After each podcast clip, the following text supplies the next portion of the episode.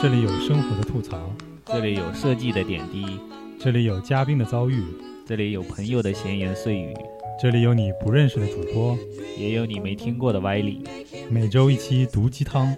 传播互联网负能量。您现在正在收听的是荔枝 FM 超没人气的播客节目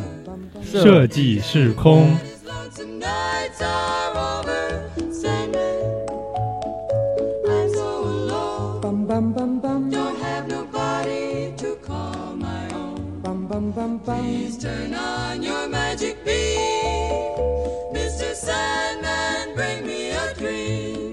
Hello，大家好，这里是设计师空电台，我是空瓶子，我是 Hope。哎，新的一期，上一期因为这个录音事故啊，我们上一半就是另外的四十分钟、四十五、四十八分钟，将近五十分钟的录音呢就丢失了。丢失了呢，也就是说星际的那个故事呢没讲完，然后可能有很多同学呢已经就看过了这个这个故事了，所以再讲一遍也没什么意义。然后呢，这期呢，我们就快速的，就是补完上一期讲的内容，然后呢，接着聊聊先聊聊闲天儿。那一上来呢，我们肯定环节是先先聊闲天儿，才讲正经内容。所以呢，我们先聊聊闲天儿。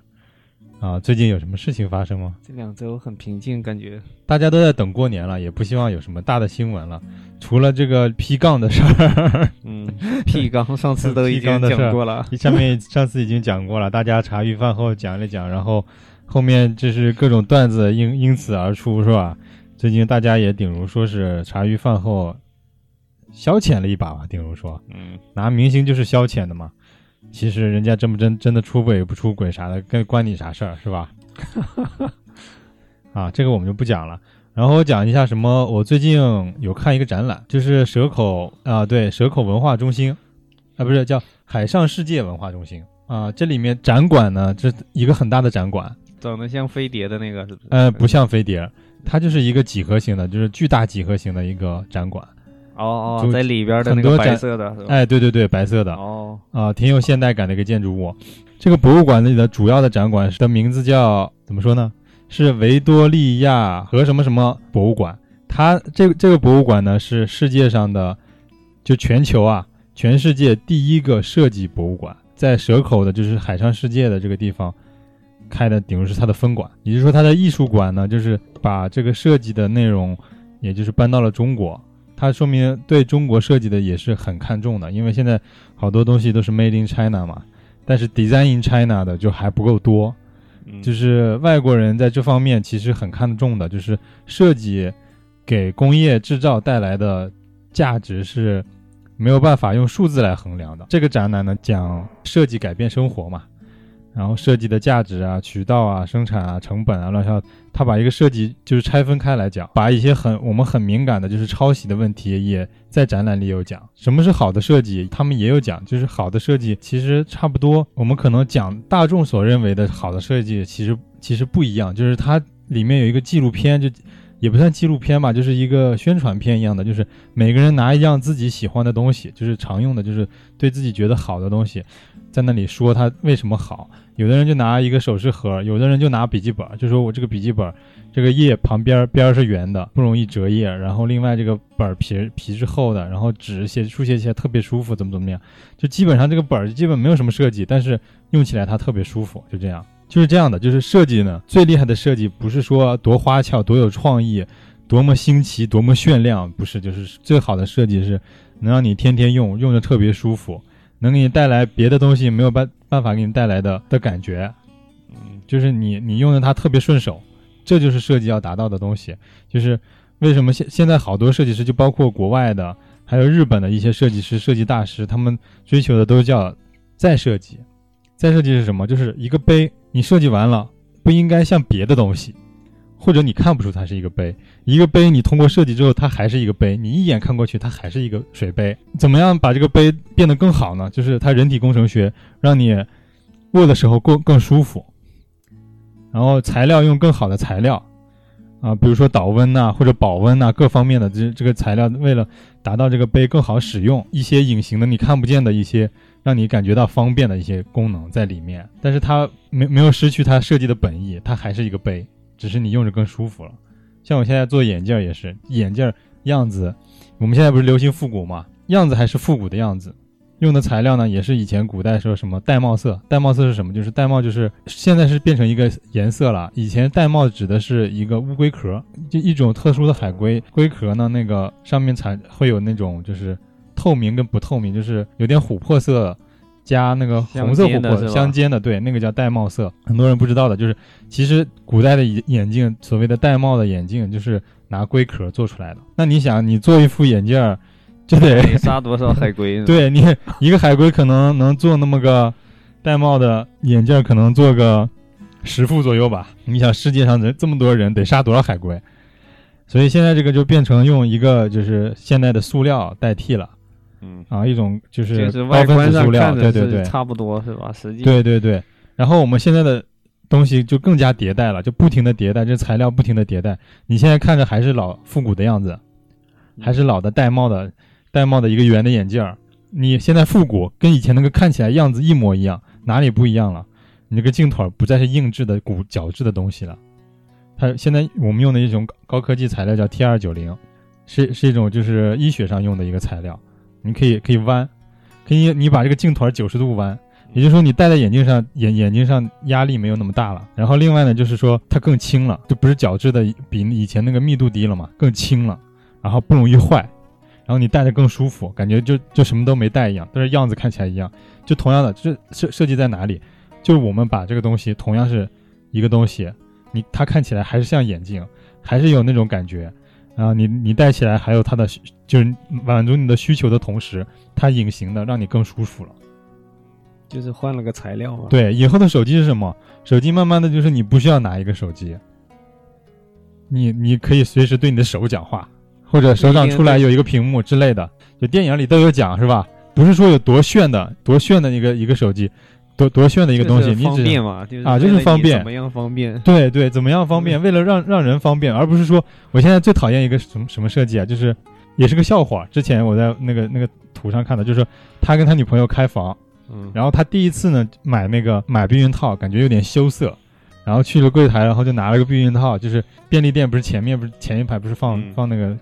避孕套嘛，他拿了一个很羞涩，赶紧给结了账了，然后就出来了，然后他跟他女女朋友呢去了宾馆。去宾馆一打开，就是马上要就是 准备好了啊，整装待出发了。然后一撕撕出来一个巧克力，是避孕套形状的巧克力。就现在好多东西说什么长得像风扇的音响，长得像什么的什么，就这种特别多。这不叫设计是吗？对，这 不叫设计，这你让让人感觉特别一开始就这样来的呀。我们现在的智能手机现在集成了什么照相机啊，什么乱七八糟。那是集成，集成的概念跟这个偷换外形这个是不一样的。你不会，千万不要这种这种尴尬，就是说你要，哦，你以为这是个避孕套，结果买回个糖。对对，就是那个，这零零七里面的，你看是这个是一个吹风机，它其实是个剃须刀。它这看起来是个鞋子，它其实还是吹还是个吹风机。好，反正就是说这个设计一定要有它那个。就创造价值，而不是说换改变外形。反正我我这次看完就展览之后，我就又又很多里面他就讲讲的一些就是我家具以前我做家具有关的一些东西，就是一些生产方法啊什么上的这些东西，就是你现在这些材料都有，只是很多以前的人没有想到这些材料之间搭配，或者是搭配使用或者制造过程中做做一些什么改变，然后产。对这个材料有了新的认，产生一种新的概念或者新的这种用法，然后产出产生出来的价值，就是设计不应该只是停留在一个外观上的设计，而是在于创造价值。感觉就是这次看完看完展览，就是最近一段时间啊，感觉大家都在讨论这个这个事情，就是设计界设计界的这些。人们们都开始就是回归本真了。这几年可能是整整体的一个大的取向，应该早就开始了吧？日本，日本从一开始他们就是这种想法啊。对，但是我们中国前几年就是说，嗯，可能前几年是过度设计是吧？哎，对对对，就过度设计，然后就是一定要追求高大上、华丽啊什么这种，就是那高大上都成了一个一个套词儿了嘛，是吧？低调奢华有内涵嘛，是吧？这些东西。就是以前追逐的可能是经济发展过快，然后人追逐一些就是表面上的东西，现在静下静下来了，慢慢开始有人思考，就是设计真正能带来什么东西，它的价值在哪里？这个东西有没有必要存在？如果你说，啊，我就是为了样子，那好，那世界上有这么多这么多各种样子的设计，你不需要再设计新的东西了，你只要抄就可以了。叫什么？太阳底下无先无心事，就是所有的设计，这辈子这上这世界上都有人做过，没有没没做过的设计，你只要你找得到，现在网络这么发达，你全都找得到。你想要什么设计，你只要网上一搜就有了，你就抄那个样子就行了，你不需要设计新东西了。那人类会进步吗？不会。我们的设计应该讨论的点不不应该只是它的样子是怎么样的，而是它的怎么怎么使用，能带来当前语境下能给你的用户，甚至以后未来能给你的用户带来更多的价值，创造更多的价值。然后这这个就说到这儿了。最近不是你看了一个什么电影啊？勇敢者游戏，嗯，就最近刚上映的那个巨石强森拍的那个啊。这个这个电影呢是他。一九七几年，然后第一部，一九九七九七年吧，差不多，七几年就有第一部，这样啊，老早之前，我记得我小时候就看过，小时候就是说他讲了一个小孩儿，那不是七几年的，那就是那个谁，就是美国派里面那个校长演的，那个那个男的我忘了，他叫他叫血族里面的那个总经理是他爸，反正啊，你说这一部里面的是吗？不是，就第一部里面。哦，那个我里边也有很多老，这个我不记得了，这个我真不记得了。呃，这个就就演那个乌龙什么什么那个博乌龙博士，包括也是他演的，那个男主角演。对呀，反正就捡到一个盒子，就是一个什么跳棋游戏。对对对对，丢骰子的这种。嗯嗯，其实小时候有隐约有点印象，反正看过，然后想不起来。我认真看过好几遍，那个电影应该就在《狮子王》前后出的，就那那一两年之内出的。嗯，当时的那个特效好像还挺吓人，感觉是挺吓人的。我觉得它本来是一个儿童向的电影，嗯，结果就拍的特别恐怖，就那种恐怖不是说场景上有多恐怖，就是真的是心理上的恐怖啊，对，就那种概念，就是你一个游戏你逃不出去。然后你被困在这个现实里边，突然他丢个骰子，然后就跑出个大象来，跑出个犀牛来啊！对对对对，就跑出来了。这一个是他这个游戏里面很多就是危险是无法预测的，嗯。另外一个就是我看这个片儿的时候啊，当年在看这个片儿的时候，我看了前半部，嗯，然后该睡觉了啥的就没看，看没就没看后半截，就第二天看后半截，就就给我心里 留下了巨大阴影，就就就看那个男的被困在那个世界里了。然后就在想，我有一天玩游戏，会不会被困在这个就是棋的世界里，然后出不来？然后这么恐怖的世界，你想，全是什么猎人，然后什么奇怪的猎人，什么大象、野蛮蛮族，什么什么恐怖的野生动物，是吧？但是也是有解谜的这个性质在里面，他们靠解谜慢慢的一步一步过关斩将，啊，然后就完成。然后这一部新的呢，它是。搞得更像一个游戏角色扮演的这么一个游戏，啊，你一上来也是又又是他又一个小孩又捡到那个盒子了，那个盒子一模一模一样的啊。然后捡到以后嘞，这个他觉得这个游戏很老土了嘛，现在都已经现代了，都没人玩这种游戏了。然后第二天，然后这个盒子里边变出一个卡带来，就变变成一个现代进化电子游戏啊啊啊！然后那个人就拿着电子游戏，然后就玩儿。啊，然后呢？然后玩儿，然后他就穿越到那个游戏里边去了，直接就是吸进去了啊，就跟现实脱节了，脱节了。然后这个人就困在那个世界里边了。嗯，过了多少年以后，然后他家都荒废了，然后又是一帮小孩儿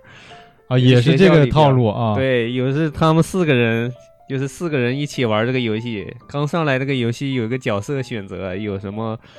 呃，什么博士？有什么考古学家？有什么铁拳卢比？叫什么来？反正是个美少女。还有一个什么？还有一个背袋子的，专门叫什么耗子？好像啊。就是不一样类型的英雄，他们现实里边就是一个大壮汉，有一个又瘦又小、很胆小的一个人，还有一个美女，还有一个。就我这次看他这个演演员阵容，好像都是偏喜剧向的啊。对，虽然巨石强森是以前就一直演硬汉，他以前也演过喜剧。哎，对对对，他演那个牙仙的那个 Tooth Fairy 那个什么什么金刚奶爸什么之类的。对呀，啊，这一集也是很搞笑，就是他们现实里边就是。缺什么，然后到那个游戏里边就补什么。知道吗？什么叫到那个世界上就比补什么如说那个最弱的那个又胆小的男的进去，然后变成巨石强森了。哦，这样的 巨壮那个又壮又黑又高的那个大高个儿，然后他现实叫冰箱，然后进了里边变成又矮又小，然后背着个包背给别人背小东西朋友，呃，有那个什么特别自卑的一个女的，然后啊长得很丑，嗯然后进里边变成那个美女，而且功夫还很好，对，哦哦哦，是这样，就满足自己的那个想法是吧不？是他们是也是瞎选的嘛，他进去哦然后也不知道是啥就选了，看到这个名字就选了，然后就吸进去了。那其实跟原原作那个设定还是一样，就是说这个游戏得四个人才能开，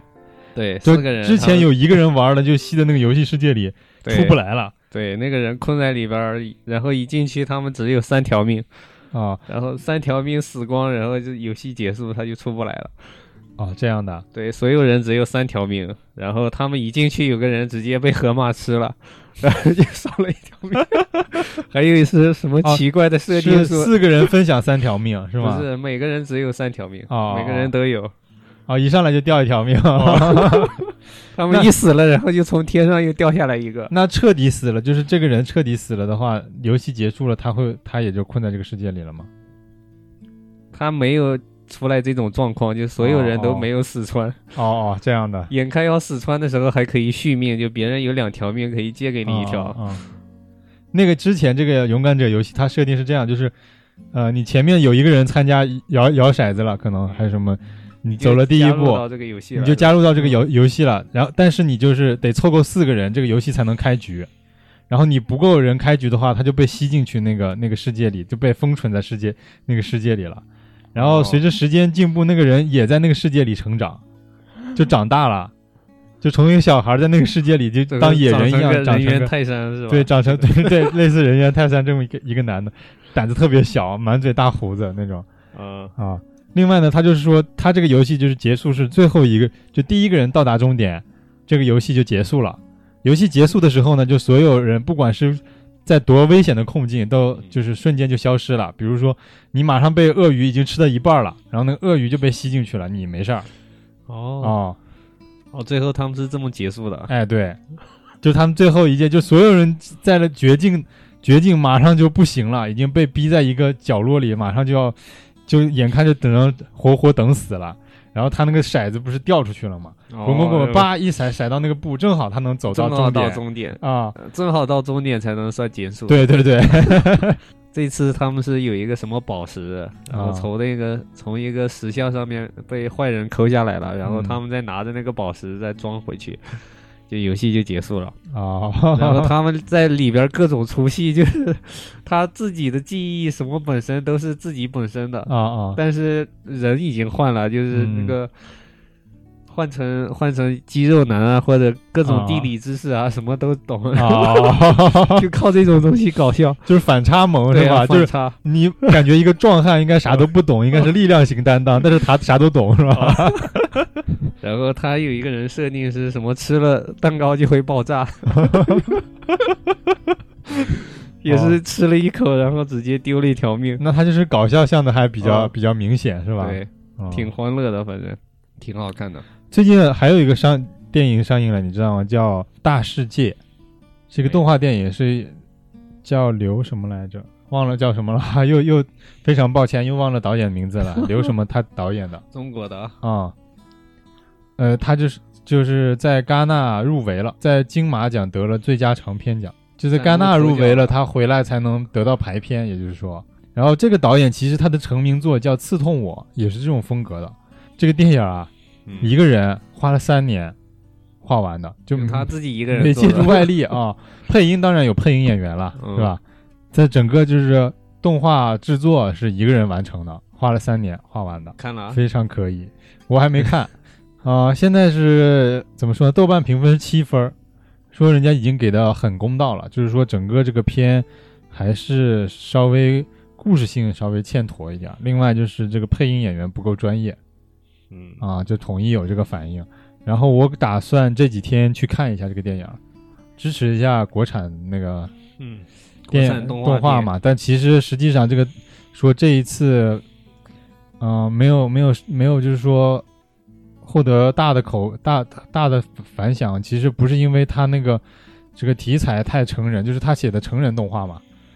不是因为成题材太成人，而是因为就是说他还是拍的不够好。这些刚起步啊，中国这些。另外就是还有一个问题就是宣传上不够，嗯还有一个就是排片量上，就是我一看，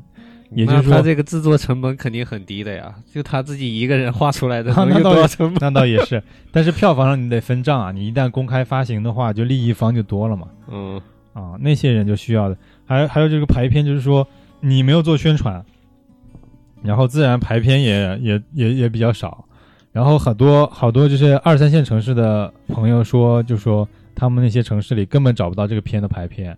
也就是说一些大城市，相对这些深圳啊、北上广深这些地方会有一些排片。然后我看呢，我们家附近的排片也非常少，一天只有三场，然后这个时间呢都非常尴尬，就是一场上午，一场中午，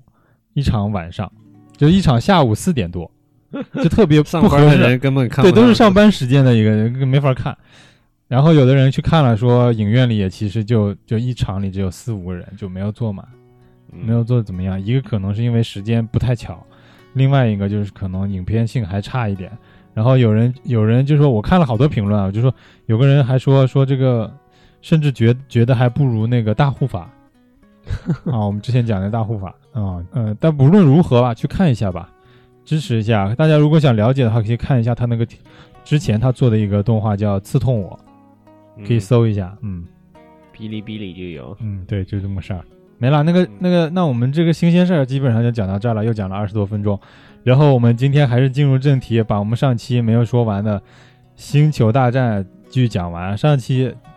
上期讲到哪儿了？讲到安纳金天行者是怎么来的？嗯安纳金天行者呢，就是他妈妈爱是一道光，如此美妙，看到一道光，然后生下了他。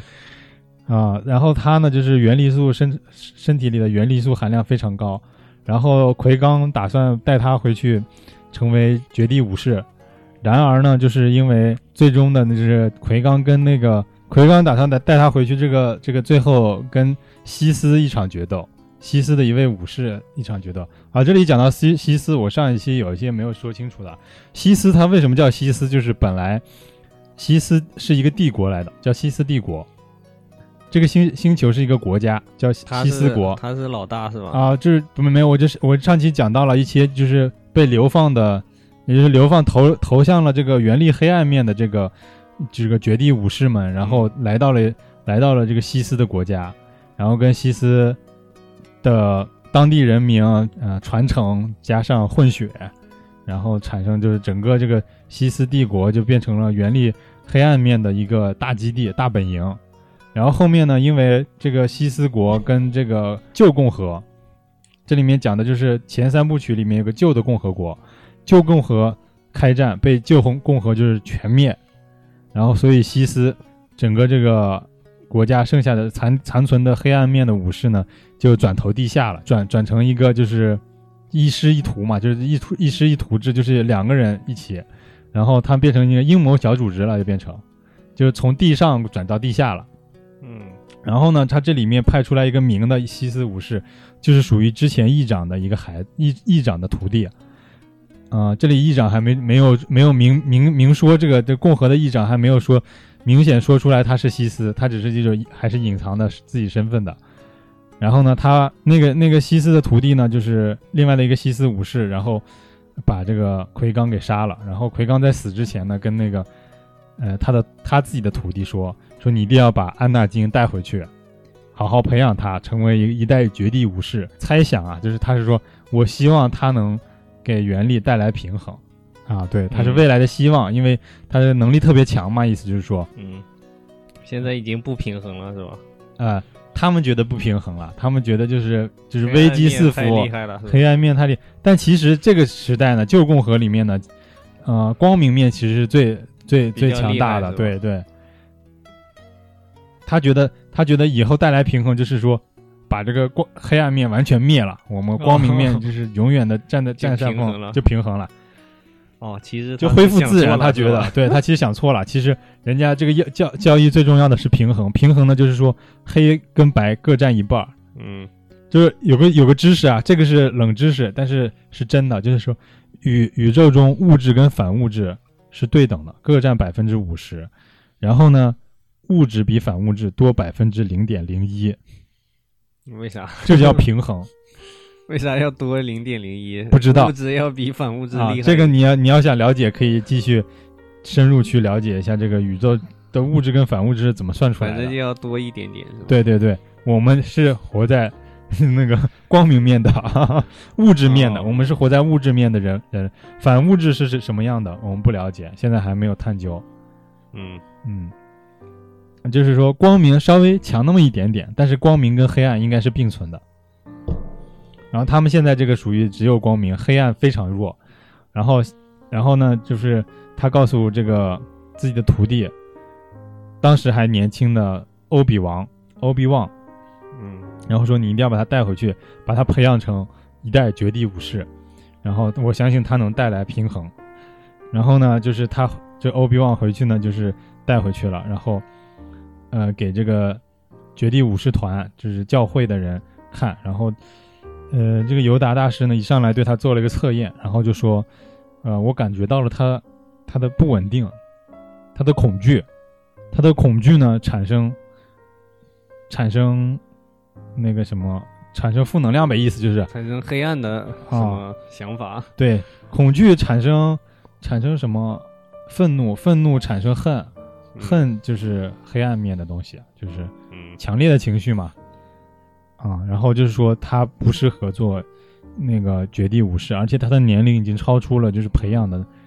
培养绝地武士的年龄了。就是他们一般这种培养绝地武士呢，就非常非常小。你看这个片儿里面，就是前传的第一部里面呢那个，他们进来这个绝地圣殿的时候呢，一群小朋友正在练练怎么用光剑怎么挡子弹，都是一群小朋友，看起来也就是三五岁的样子，就是都没长开呢，还。就是头身比是接接近二比一的，要三比一的，嗯，就是就是非常小的小朋友。然后呢，安纳金已经算是比较大的小朋友了。已经不能叫 小朋友。，对对对，还是小朋友啊，他没超过十岁呢，应该也就八嗯九岁的样子。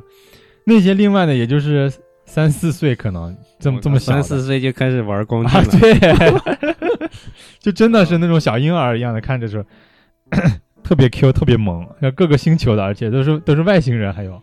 欧比旺的执意说：“这是我师傅的给我留的遗照，嗯他临终的遗愿，他是希望我把他那个什么，如果你们不收的话，我执意要收安纳金为徒弟。”后来也拗不过他，他就自己他就收收他那个安纳金为徒弟了。然后呢，他其实自己也是半吊子没毕业出来的，是吗？我嗯们上期应该也讲了，就是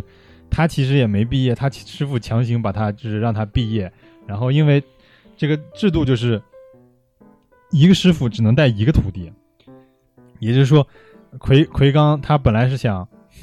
带安纳金，所以就让那个欧比王强行毕业了。他呢强行毕业，他其实资质也不够深，然后带着安纳金呢，就是经验不足。慢慢的就是第二集一上来呢，其实安纳金已经长大了，应该有个十七八了，啊，感觉有有一些年少轻狂了，感觉自己的元力呢非常足，非常、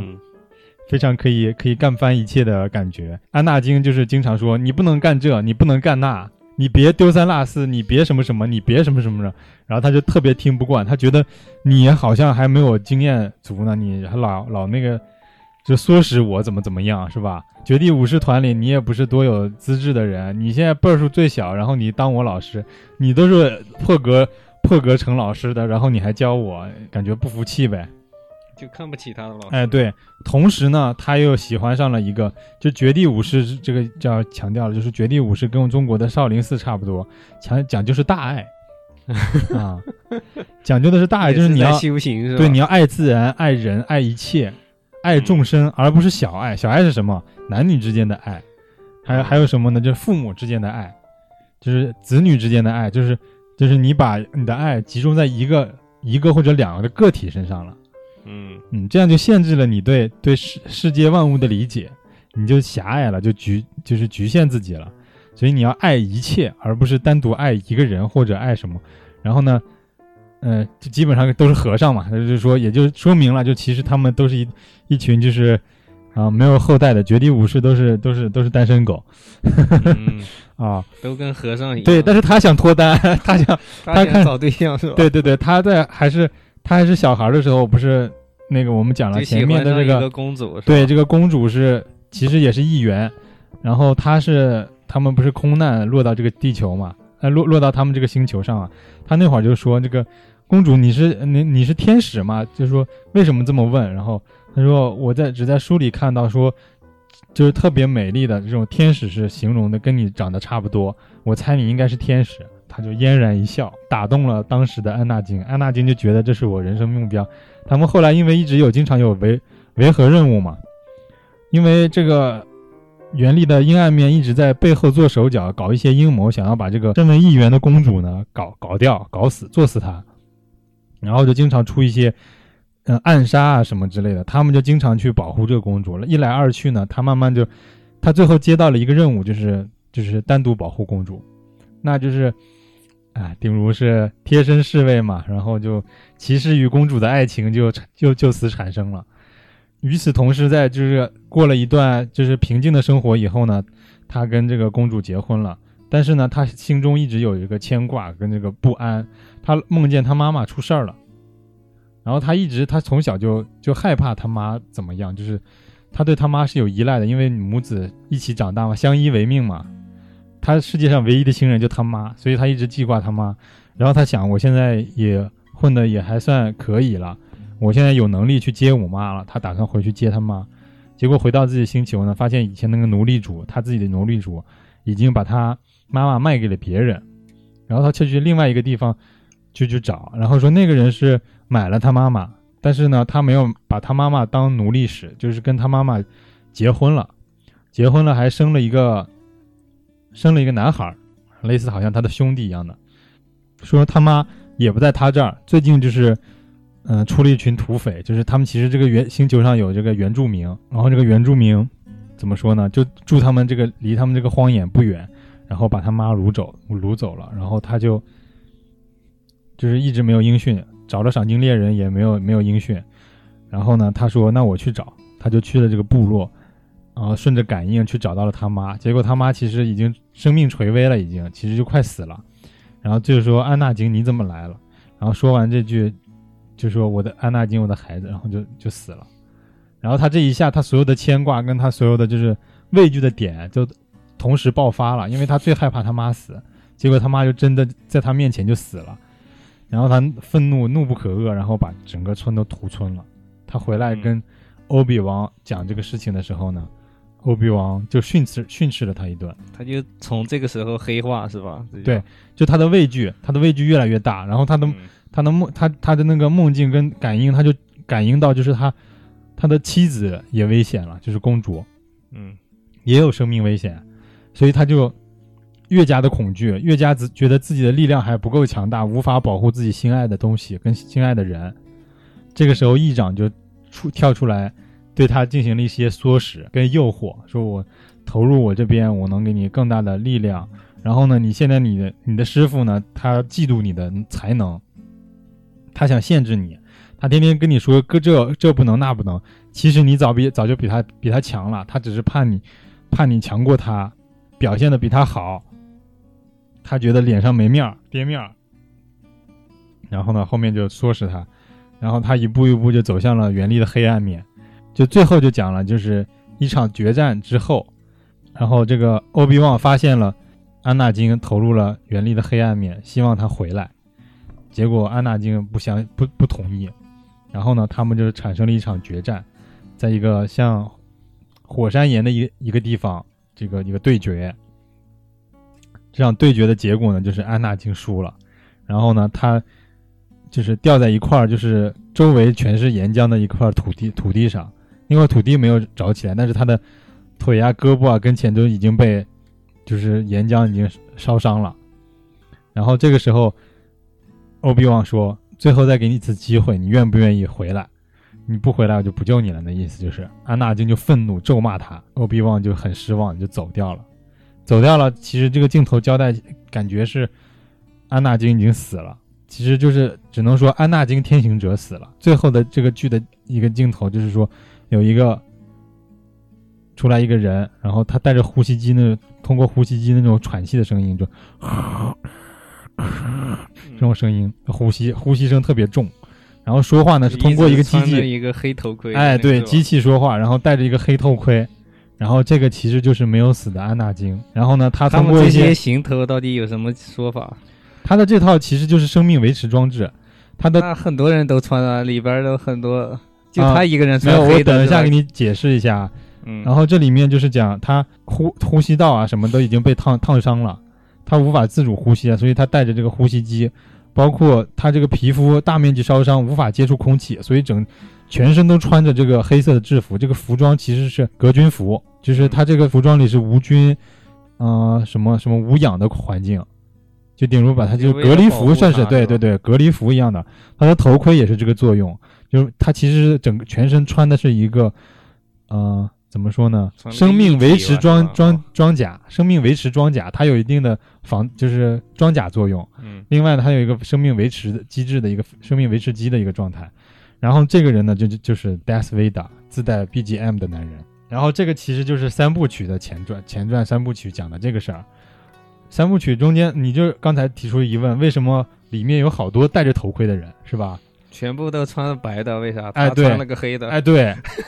这个这个就是讲白色的是什么呢？白色的叫克隆人，克隆人，哎，就是这个叫不能加叫叫克隆人。这个白色的衣服的白色的人好像从来没摘下来头盔，是吧？叫雇佣兵啊，对，哎，不是叫雇佣兵，这个叫什么？叫什么第一军团还是叫什么？嗯，不是，这个白色的叫克隆人军团，应该叫，哎，不是。嗯，等等，我想想啊，最新这集里边不是叫他们叫第一军团，还是叫第一舰队，还是？啊，这个它学名应该叫帝国冲锋队。嗯，然后呢，其实它有很多不一样的军团，包括比如说五十一军团、克隆人军团，你一说第一舰队军团，有很多不一样的军团啊。啊，然后这里边有没有来过地球？他们？呃，这里面没有地球，就是从来就没说没有说过关于地球的内容。对对对。对，而且而且这里面讲啊，就是你看这个穿白白戴白戴白戴白头盔的这些啊，嗯。啊，它其实是有很多不一样的编制。我们讲的前三部曲呢，里面是叫旧共和，旧的共和其实是一个比较古老的一个共和体制，就是像是怎么说呢，联盟国，嗯。啊，很多小小的国家跟星球组合的一个共和。然后这个共和呢，它慢慢的就是被一些啊，怎么说？被一些教派啊，就类似绝地武士的这些教派，包括一些这个星际商人，就是星际商人就买通了，也就是说被资产阶级吧，比如说被资产阶级控制了，啊，慢慢变得腐朽了，变被封建主义那封封建那些的君主们，就是这个帝王们控制了。然后呢，他们是要推翻这个，本来是一个民主国家的军队，后来又变成。其实以前是个松散的联盟国，联盟国？啊，联盟国，联盟国，联盟国，他们怎么哪来的军队？就是顶如说联合国一样的，联合国的联合国的维和部队，联维和部队其实就是安安纳金他们属于的就是维和部队的那个常常备军，他们其实是维和嗯起到一定维和作用的一个常备军。嗯，他最早是没有军，就是之前的一场战争之后呢，就是就跟这个西斯这个国的战争之后呢。产生了个大量的裁裁军，嗯，裁军之后呢，就基本上没有军队了，除了一些就是说，比如说皇家护卫队一样的，就所谓的五十一军团，皇家护卫队是有的，其实这个数量也非常少。然后呢，主要平时日常维和呢，就是绝地绝地圣殿的那个绝地武士团。然后呢，这个里面后面就讲到，就是说这个旧的共和被推翻了，推翻的结果是被议长推翻的。议长呢，也就是说最早的西斯的这个幕后指使人，他也是西斯西斯派的。然后呢，他又把自己最厉害，他又把最厉害的一个绝地武士招入麾下，也就是说达斯维达招入麾下以后呢，他又成功的推翻了政府，他形成立了新的叫新共和。新的共和呢，更像是一个帝国，就是独裁制的。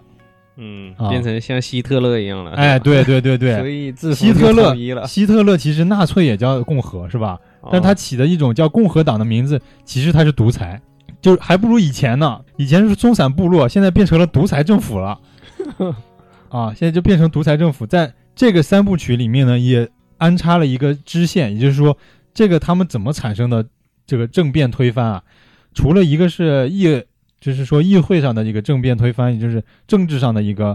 呃，篡篡位以外，他还有一个武力镇压。武力镇压这些军队是哪来呢？就是他密谋了很久，就以共和的名义，这定了一批，定了一批克隆人，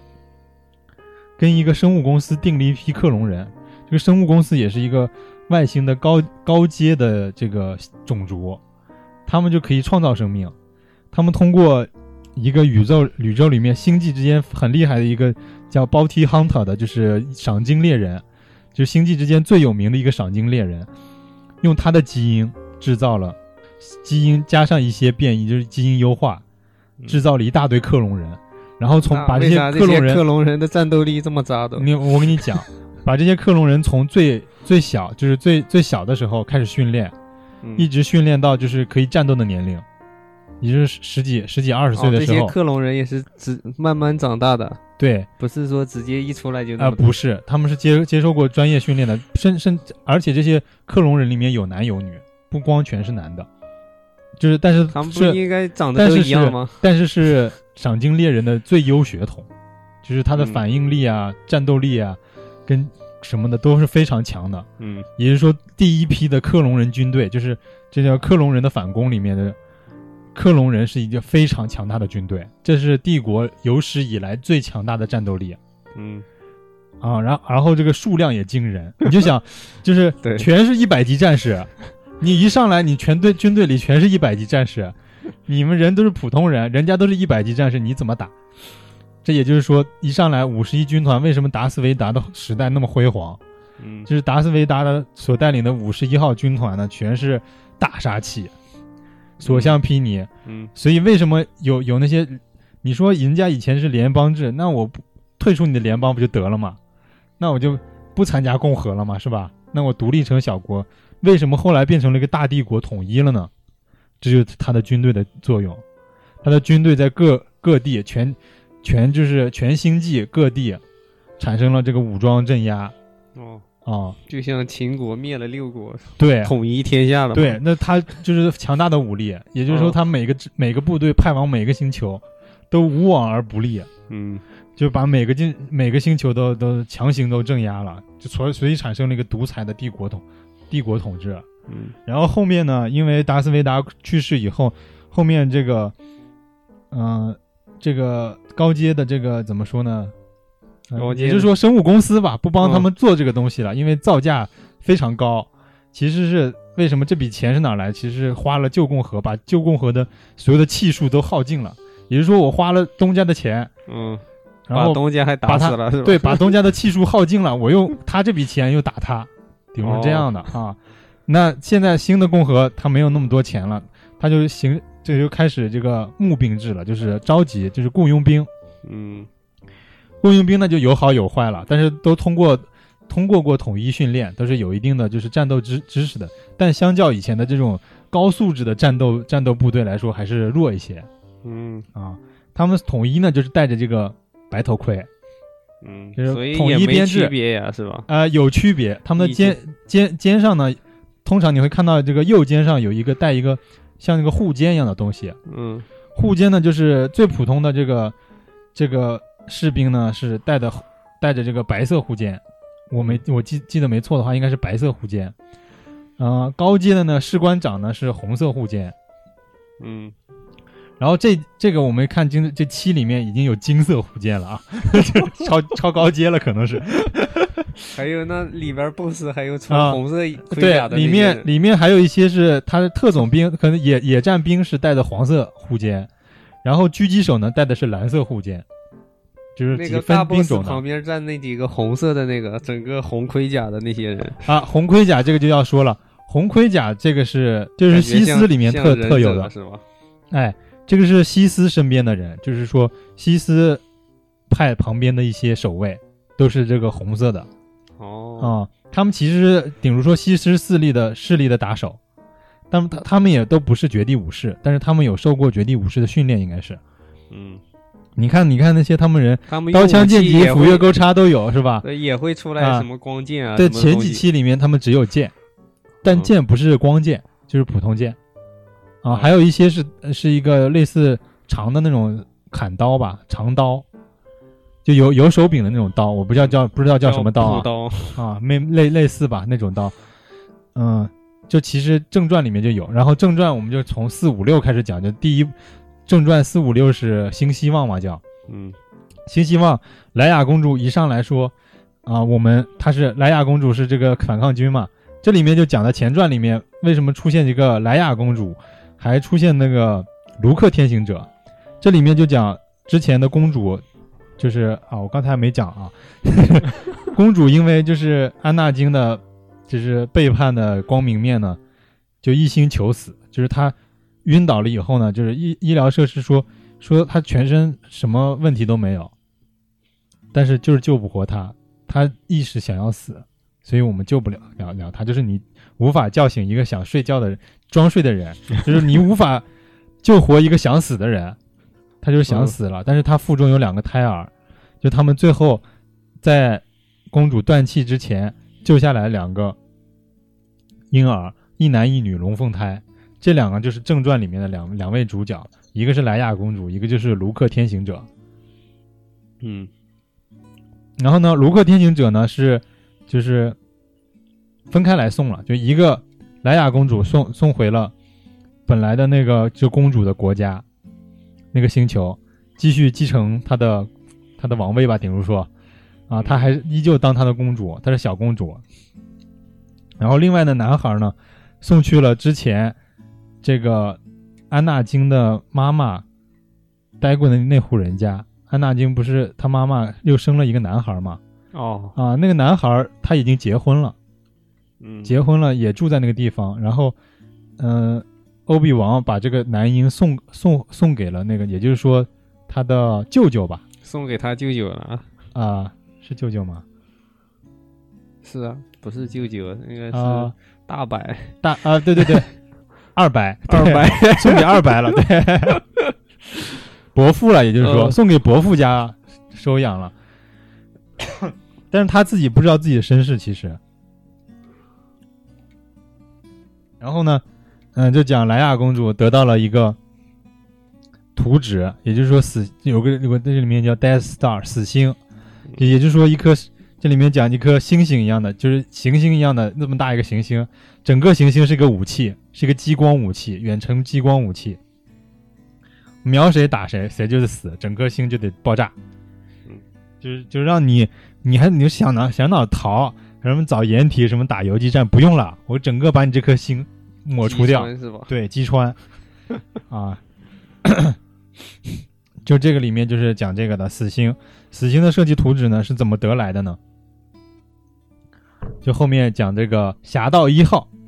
啊，侠盗一号就所谓的三点五，就是就是讲了四里四里面新希望里面第一集一上来莱娅公主怎么得到的，莱娅公主只是一句话说我们的我们的盟友啊，嗯通过了付出了巨大的代价才得到的这张图纸，就这么一句话。但其实就是这前面的一部电影就就就告诉你哦他们是怎么得到这个设计图纸的。他们拍电影为啥不好好挨着拍，都要跳着拍的？哎，这个就是 这个让你让你看看不全，没，就是说我给你讲了个故事啊，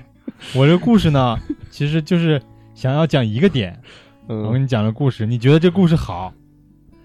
但是呢，你想听更多，但是我没想那么多。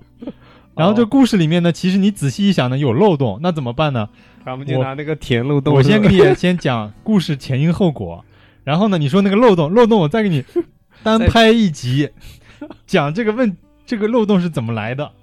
然后其实它不是一个漏洞，怎么怎么怎么样呃现编的是吗？啊？对，现编的，当时没想到，对对，当时他其实也没想到怎么怎么圆这个谎，他现在你看想了多少年，呃，从第一部《新希望》就有这个问题了，七六年的时候，然后现在讲讲了这这三四十年过去了，卢卡斯想到，啪一拍脑门，哦对，就是这样 啊，哦终于可以把这个坑填上了，就是这这个意思好吧，啊。你就很多人就吐槽嘛，说为什么这么大一颗星球啊，是一个嗯星际武器，而且杀手锏，没有任何安保措施，而且这么大一颗这么大一个武器，你如何拿一颗核弹轰掉的？就说你可你拿地球啊，拿地球举例，嗯。同样一颗地球，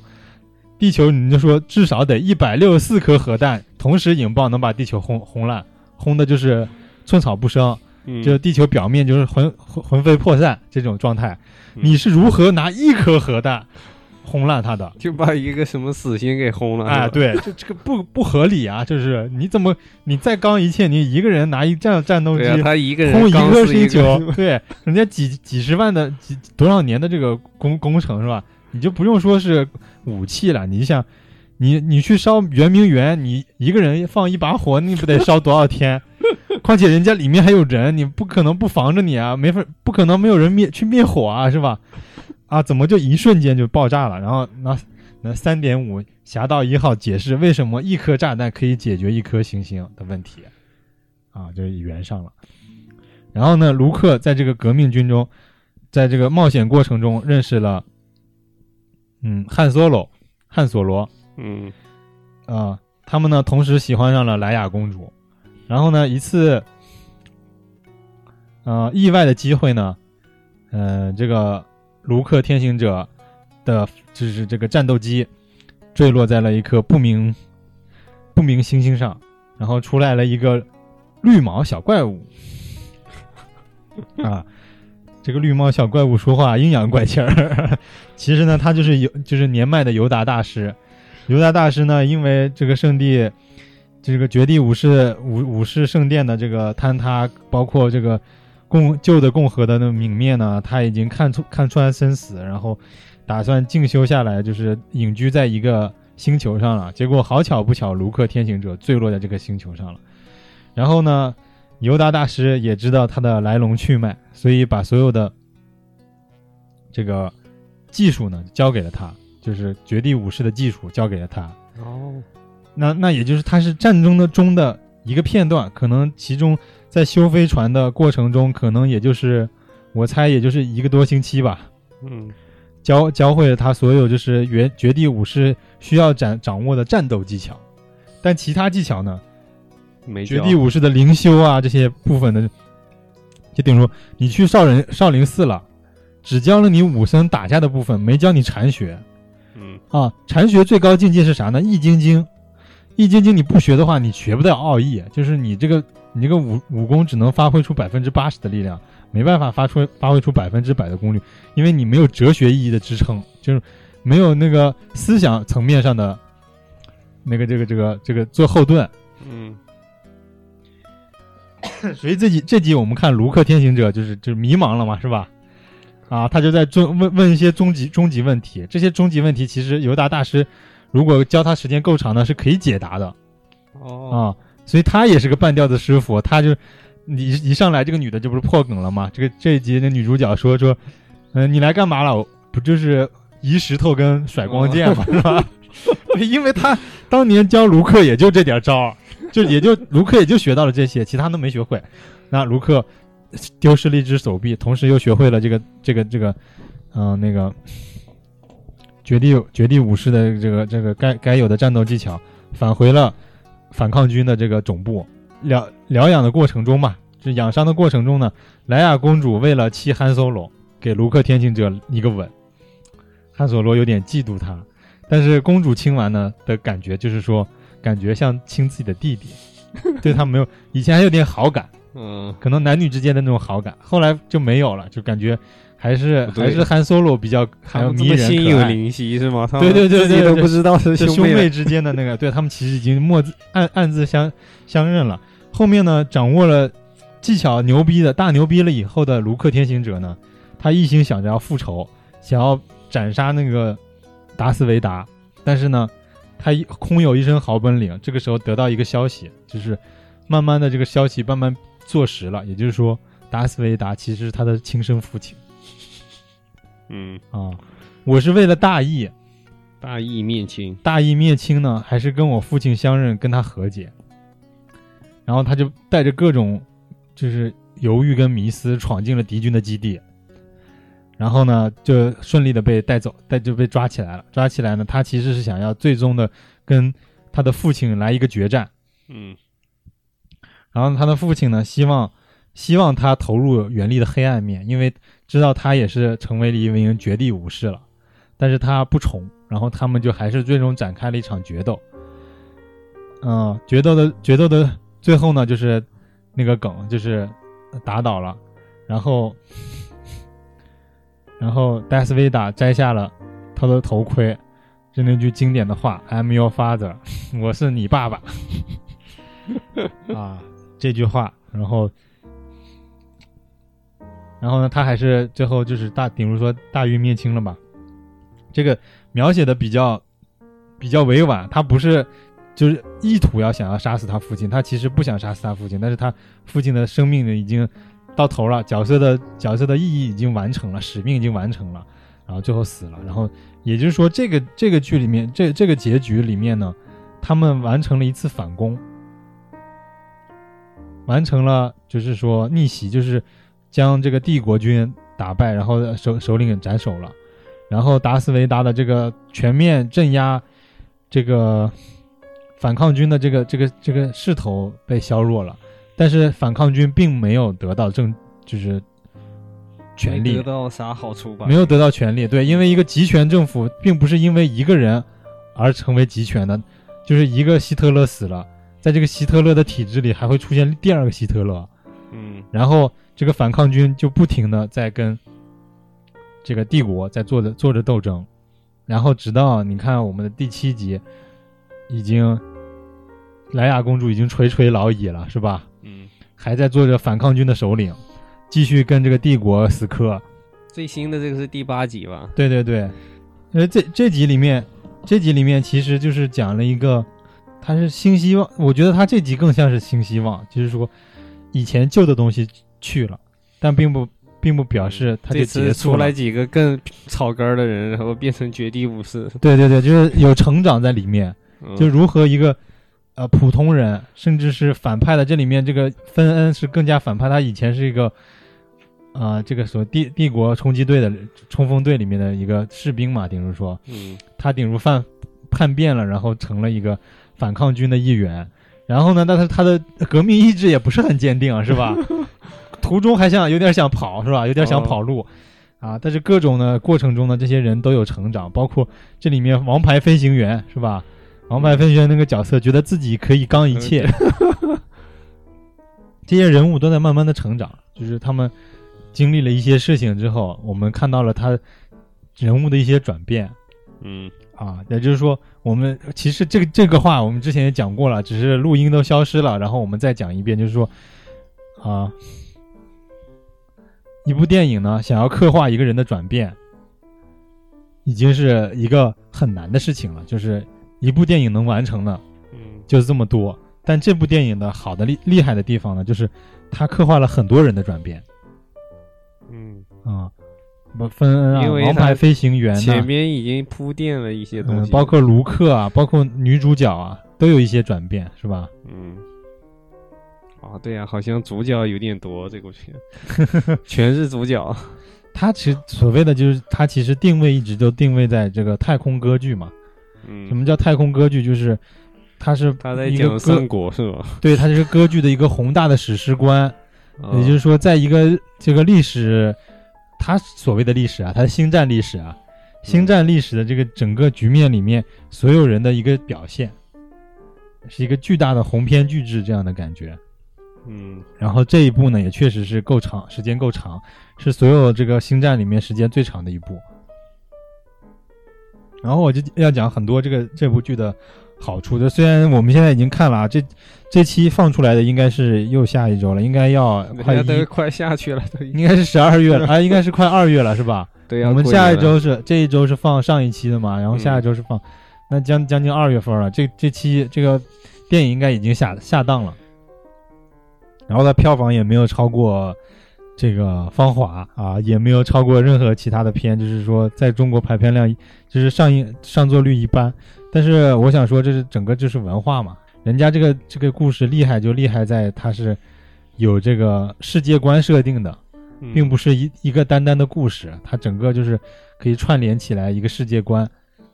等哪天他全部都出完了，连住看的时候，就感觉是个非常屌。对宏大的一个但如果单独拿出一部来，不知道前因后果的看的话，就对就很很懵逼，这这就是一个问题在了。就其实为什么国内的这个星战的受众不是很多，就因为嗯国外在人都没看过啊，不知道演点啥。哎，对，因为很多人都没有看到看过《星战》的七七六年上映的那些，一直到拍拍到八几年的那那些片，就是《星战》的所谓的三四五，就正序里面其实的，就是一二三嗯啊。那前传呢上映的时候呢，在国内其实那会儿影院也不是特别火爆，就是还是下载片儿的时代，就是欧美电影靠下载。嗯的那一段时间，国内好像都没有引进，只有第三部引进了，第二部引没引进都不知道。就前传三部曲，只有第三部是正式引进了，嗯一二有没有引进我都不知道，所以大家都前面都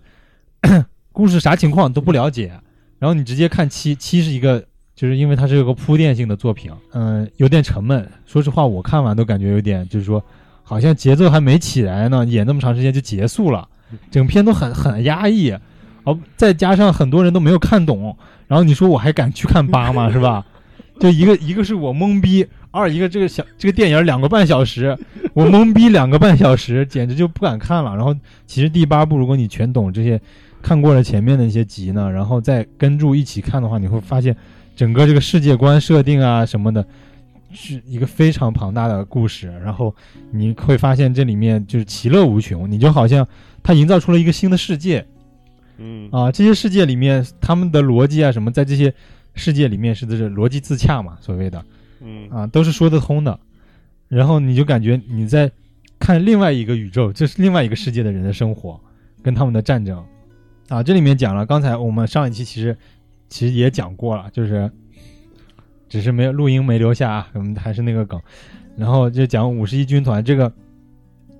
电影呢，就是在外国呢，其实已经是家喻户晓了。呃，怎么说呢？它历史意义其实，嗯、拿到现在比呢，就是你当年看《阿凡达》那个感觉。就现在大家好像好多人都觉得，哇，《阿凡达》是一个挺无可比拟的东西，因为他是第一个用三 D 的，然后拍的这么好的一个真人加动画的一个电影，是吧？大家觉得《阿凡达》是挺不错的，起码嗯视效上是挺那个什么的。就是当时那个七六年《星战》在当时就是那个那个的《阿凡达一样是吧？对，但是他更屌的，他出了三部曲，《阿凡达》三部曲，整个是一个世世界观设定的一个东西。那个那会儿这些东西都是概念，就是世界观设定啥没听说过啊，视觉特效啥的听说过，没见过这么炫的。那个时候简直就哇，就就爆炸，这个东西这个电影简直爆炸炸裂了。嗯啊，就不是应该那个时代应该有的东西。你想，你看后面那些拍的那些什么创啊什么乱七八糟的那些科幻片啊，都是八几年、九几年才有的。你想这个七几年就有了，你的提前了将近十年就出了一个，你顶如提前看了十年以后的片儿，然后你感觉这个片儿简直炸裂，啊，就那种感觉。但是所以那个时候的影迷是非常多的，在尤其在美国，这受众是非常广的，它甚至已经成了一个文化了。就是你嗯卖周边啊，你只要是带什么星啊战这个对，星战 logo 啊，星战相关人物 R two D two 啊这些嗯啊 C 3 P O 啊这些这些东西的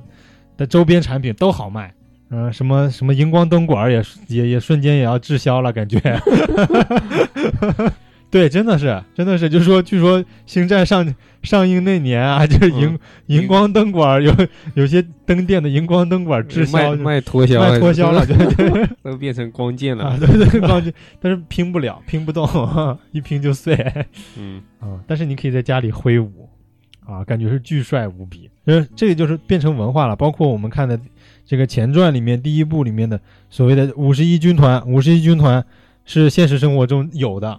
是被公官方认可的一个就是线下组织，就粉丝团。粉丝团他们命名叫五十一军团，就是所谓的克隆人的那种那那个军团。然后呢，他们后面这个互动就是粉丝自己搞周边，就是我们同人就出那种同人文，就是他们出出的同人文呢，在论坛上发发发，结果这个同人文顶到第一名了，连续火爆，热帖不知道帖帖不知道热帖多少周，大家都非常觉得这个剧情就是炸裂，非常好，特别符合这个宇宙观设定啊，但是剧情也特别精彩。然后呢，官方就会就是接收你这同人文啊，我们列为列为官方认可同人，然后呢，你这剧情呢就列入我们正常官方发售的漫画里。然后呢，这个线下不是有五十一军团嘛？五十一军团通过申请啊、认证啊，然后成为了卢卡斯影业就是官方认证的一个，就是粉丝线下活动团。就比如说现实中有的一个星战里面的一个，就是真真实在电影里也存在的两层宇宙都存在的一个这么个组织。我又忘了夸这部电影还有一个点儿啊，就是说我本来是要想是要要说了，这录音没了，必须要说一下，就是这一部里面出了很多叙事的，就是镜头的表现手法。就包括空镜，没有声音的那那那几个镜头，就是特别绚丽的，就是这个光速撞飞船，黑武士的这个男主角，然后砍过卢卢克的身体的这个这个这个特写镜头，嗯，一个瞬间的一个过着，就跟着跟着他一起过的一个快速剪辑，啊，这种镜头其实以前的星战是不会用的，星战以前用的镜头呢，基本上都是俯拍、仰拍，就是平行对称。然后或者是四十五度角，就都是那种营造史诗感的那种构图的，特有构图感的那种，它不会有这么有动感的那些图图像。你看，包括这期里面有这个，这个这个飞行者在这个叫什么什么什么快快艇嘛，反正就是快艇在这个红土上穿行的这个镜头，不是也特有美感吗？嗯，它其实以前都都是这种比较有美感的镜头，嗯，就有史诗感的这种这种镜头，但是很很少有这种有冲击力的镜头。这次呢，就是顶如说注入了新鲜的血液，它其实也在随着时代在变化，它的剧本剧作上开始深化了。以前你在看三四五，其实这故事就太简单了，感觉太单纯了，怎么就赢了？怎么呢？这里面就有很多反的梗，反过来了，就说你这样弄，这么样弄，你觉得能搞定了，其实人家也想到你会这么搞，你要捷足先登，开始破梗了。你现在不是对你不是现在说你是小男孩去冒险了，现在。就是以前看那些星际的星战的人也长大了，我也有脑子了。你在原来路路数拍，我不买单了。现在看看到他是人物的成长，人物经历的磨难，什么这些东西，你能在这些里面能投射到现实中的人的生活。他不是说事事事顺利。我小时候觉得我能我挥舞着光剑就所向披靡了，现在长大以后发现我并我有一把光剑我无敌，但是我一个人活下来又有什么意义，是吧？就讲讲到这个了，你尤尤其就是现实中生活，我们这些人都三四十岁了，有的都有家庭有孩子。对啊，你当年所向披靡，你一个人吃饱全家不饿。现在呢，你有孩子，你有家庭，你有你有老婆，你有你有各种责任，你并不是一个单独的你，你并不是说你我单枪匹马搞干翻一切我就所向披靡了，你并不是，你有需要保护的东西，你有需要需要就珍视的东西，是吧？啊，这讲远了，基本上就是这样。我们有空呢再讲一讲更多的这个什么星战文化。这期呢，我们基本上也讲的也差不多了。然后呢，上一把我们上一次差不多四十分钟、四十分钟到五十分钟的这个录音补回来。哎，累死我了！希望这次的录音不会再丢了，再丢我们就不会再录了。嗯，好，这里就那这期到这里就结束了，大家再见，再见。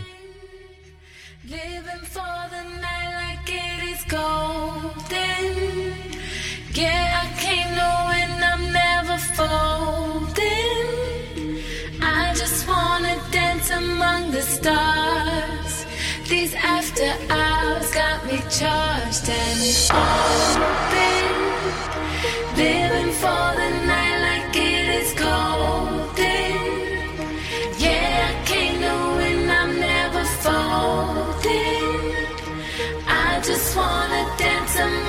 Stars.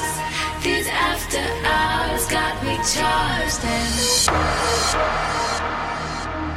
I just wanna dance among the stars. I just wanna dance among the stars. I just wanna dance among the stars. These after hours got me charged.